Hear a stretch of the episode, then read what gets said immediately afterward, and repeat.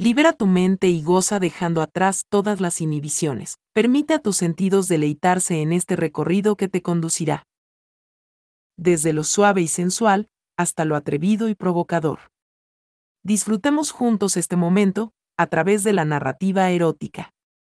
Hoy les ofrecemos, el amor maternal es todo cuanto ella viste. Ludmila creció rodeada de mucho amor y atenciones. No podía quejarse como otros chicos de su edad por la falta de atención familiar o por haber crecido con carencias materiales. Para Ludmila cualquier cosa que le hiciera falta le era concedida sin dudar. Aunque en el fondo, ella solo deseaba una cosa, desde que empezó a ir a la escuela en su pueblo natal. A su mente saltaron los recuerdos de aquel invierno en su niñez, cuando por primera vez ella vio la nieve y junto a su hermano querían salir a jugar.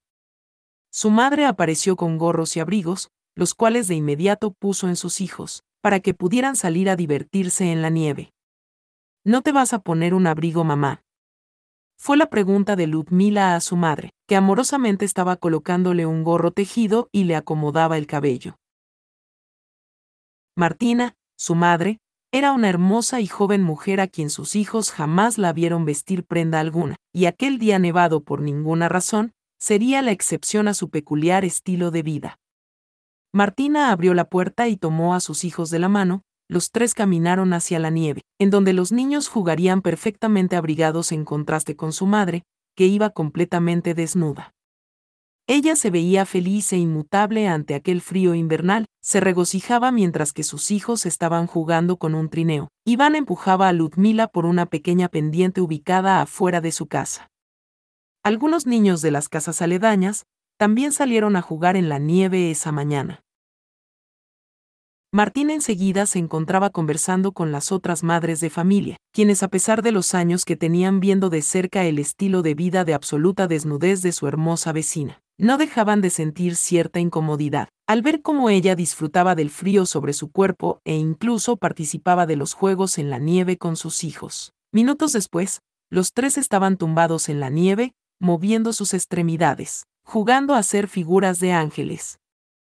Trinity era la madre de Joseph y Marie, ellos tenían apenas unas semanas de haberse mudado al vecindario.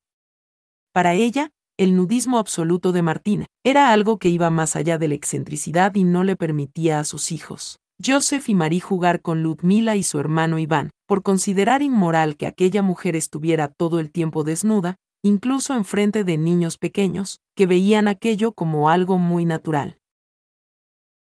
A pesar de que Trinity se esforzaba por encajar en la comunidad, ella no dejó de comentar en alguna ocasión con sus hijos, acerca de la incomodidad que le producía aquella alegre y descarada desnudez de su vecina, que encima de todo, era algo que el resto de la gente parecía tomar como algo inocuo e incluso era festejado por otros.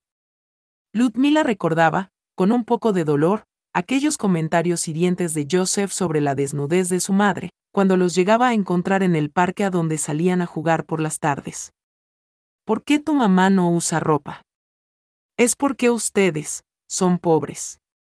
Dijo Joseph de manera un poco lasciva. Yo pienso que se ve muy bonita y parece muy feliz por ello. Además, no son pobres, Joseph. Ellos viven en una casa más grande que la nuestra. Exclamó la pequeña Marie con su natural inocencia. Joseph volteó muy molesto y lanzó una mirada amenazante a su hermana menor.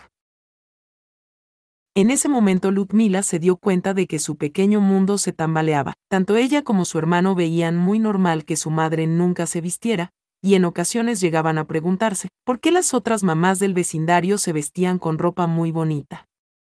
Martina endulzaba el oído de sus hijos ante aquellas preguntas, que con el paso del tiempo se volvían más y más frecuentes. Cuando nací, estaba desnuda, al igual que todas las personas cuando llegan a este mundo. Lo que pasa es que algunas personas no están muy felices con su apariencia y por ello, buscan adornar sus cuerpos. Y eso está bien. Debemos ser respetuosos acerca de cómo otras personas eligen vivir su vida. Yo elegí ser feliz como soy y me gusta lo que la naturaleza me dio. Me hizo más feliz cuando me premió dos veces cuando cada uno de ustedes nació y han llenado mi corazón desde entonces. No le hagan caso a lo que otros niños digan, respecto a si he decidido no usar ropa como las demás personas. dijo amorosamente Martina a sus hijos. Valerie, era otra madre de familia del vecindario cuyos hijos tenían mucha amistad con Ludmila y con Iván. Aquella tarde invernal caminaba por la calle con dirección a casa de Martina y traía una tarta de manzana en sus manos. Trinity salió a su encuentro y conversaron por unos minutos. No entiendo por qué nadie hace nada sobre esa mujer que se pasea desnuda en la comunidad, frente a nuestros esposos y nuestros hijos. Es tan inmoral todo esto. El otro día ella estaba haciendo un muñeco de nieve frente a su casa y sorprendía a mi sobrino, que vino a pasar unos días con nosotros, espiándola por la ventana, haciendo sabrá Dios qué cosa con sus manos. Dijo Trinity indignada. Valerie la vio detenidamente y sintió un poco de lástima por Trinity. Quizás no deberías juzgar todo lo que ves en los demás.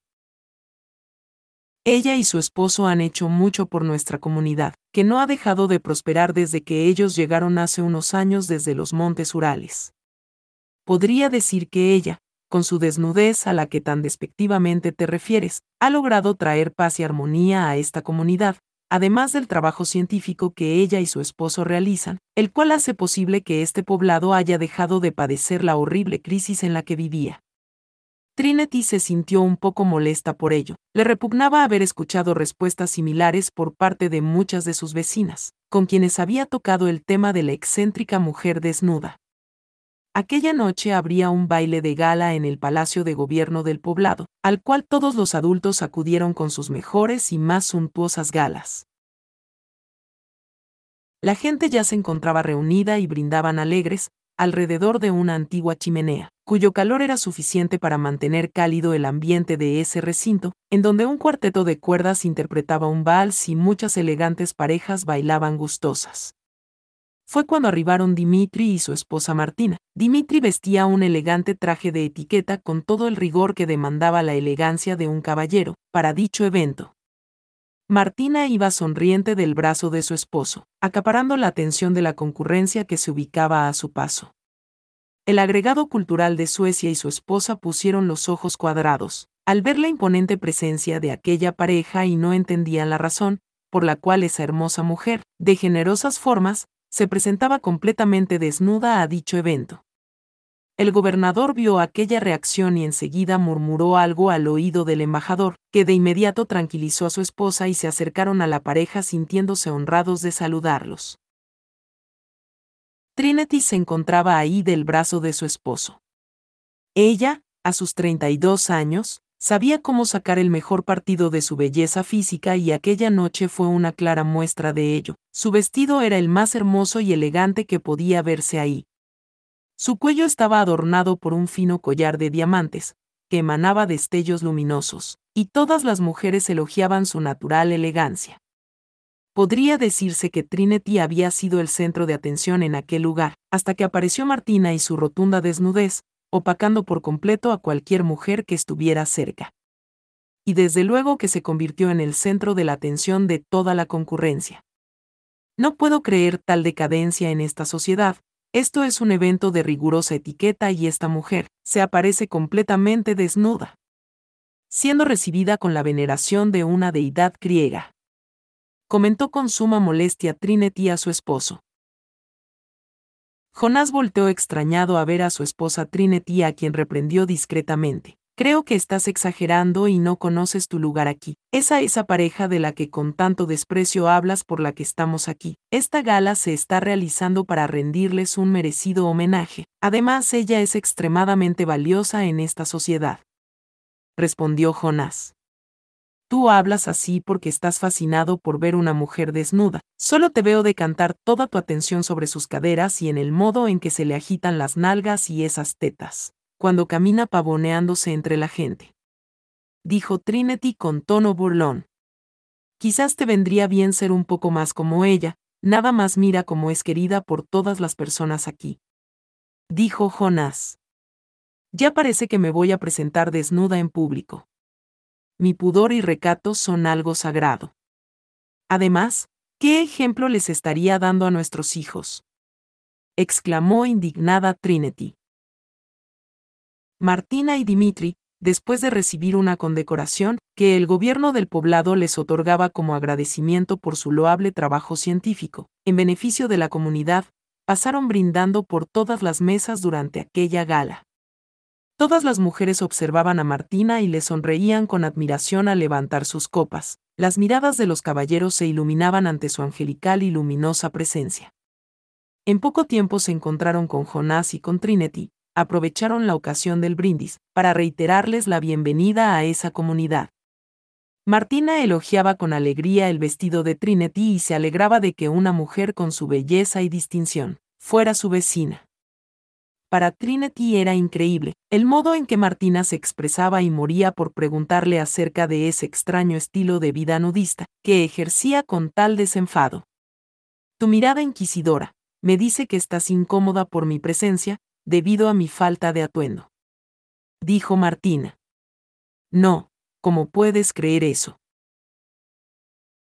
Te ves hermosa pero siendo honesta, no puedo entender que estos días no te pongas ni un abrigo para cubrirte del frío de este invierno. Dijo Trinity intrigada al disimular cierto malestar ocasionado por la radiante desnudez en su vecina, a quien el clima no parecía inmutarle en lo absoluto. Martina intuyó las intenciones de Trinity en sus palabras, por más que ésta hiciera un esfuerzo para disimular ese latente desprecio hacia ella, considerándola una descarada exhibicionista. Los ojos de Trinity parecían un libro abierto en ese instante, y eso no sería algo que perturbara la natural dulzura de Martina al responderle. El frío ha dejado de afectarme desde hace mucho tiempo. Llevo una alimentación balanceada y por las mañanas tomo unas vitaminas, que me ayudan a mantener mi calor corporal. Ya no me hace falta usar la ropa, sé que te disgusta mi modo de vida, el cual no aceptas pero quiero que sepas que siempre estaré dispuesta a brindarte mi amistad. Trinity aceptó aquellas palabras con cierto desagrado que disimuló perfectamente y las dos parejas volvieron a brindar sonrientes a su salud. En los días siguientes, la vida en aquella población seguía con su curso normal y mientras los niños jugaban con Martina, haciendo un muñeco de nieve, Marie se acercó deseosa de compartir con ellos. Su hermano Joseph intentaba detenerla sin éxito y muy molesto observaba a su hermana jugando feliz, con aquella familia de la madre desnuda, cuando de pronto las fuerzas lo abandonaron y repentinamente, el pequeño se desplomó en el suelo.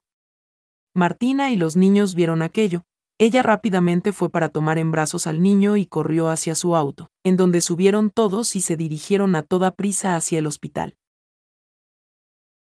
Trinity llegaría poco después y corría angustiada por el pasillo de aquel hospital, hasta llegar a la habitación en donde se encontraba su hijo, el cual apenas podía moverse y con los ojos muy borrosos, apenas pudo ver a su madre acercarse para tomarle la mano.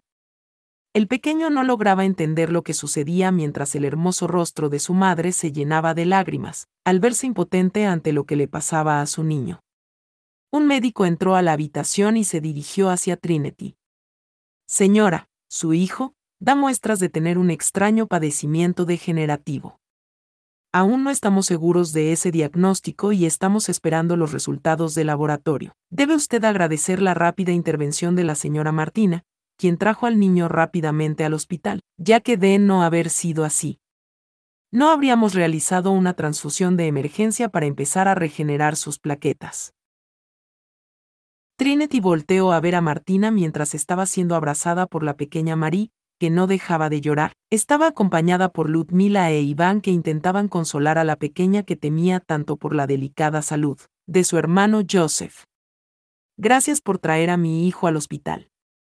Dijo Trinity a Martina. Tú habrías hecho lo mismo por cualquiera de mis niños. Le respondió con dulzura en su mirada. Trinity se quedó pensativa y poco después apareció Jonas, él la abrazó en silencio, luego de ver a su hijo en tal condición y recibir las malas noticias. Pasaron los días y el pequeño Joseph empeoraba. Los resultados de los análisis eran contundentes al confirmar el diagnóstico de una rara enfermedad, que ataca principalmente a las células sanguíneas, para la cual no existe una cura conocida. El médico le daba poco tiempo de vida al niño, esto hizo que Trinity enloqueciera por la angustia y preguntara por segundas opiniones y tratamientos alternativos, e imploraba por algo milagroso, que salvara a su hijo. Esa noche, Cuando todos parecían dormir, Martina se acercó a Trinity con intención de brindarle un consuelo. Con un pañuelo, secaba las lágrimas que brotaban por los ojos de aquella angustiada mujer, que se encontraba al pie de aquella cama de hospital, contemplando, impotente, el modo en que la llama vital de su pequeño se iba apagando. Lamento mucho lo que ocurre y puedo ver tu desesperación. Quizás hay algo que se puede hacer. Dijo Martina con un tono sereno y pleno de confianza en sus palabras.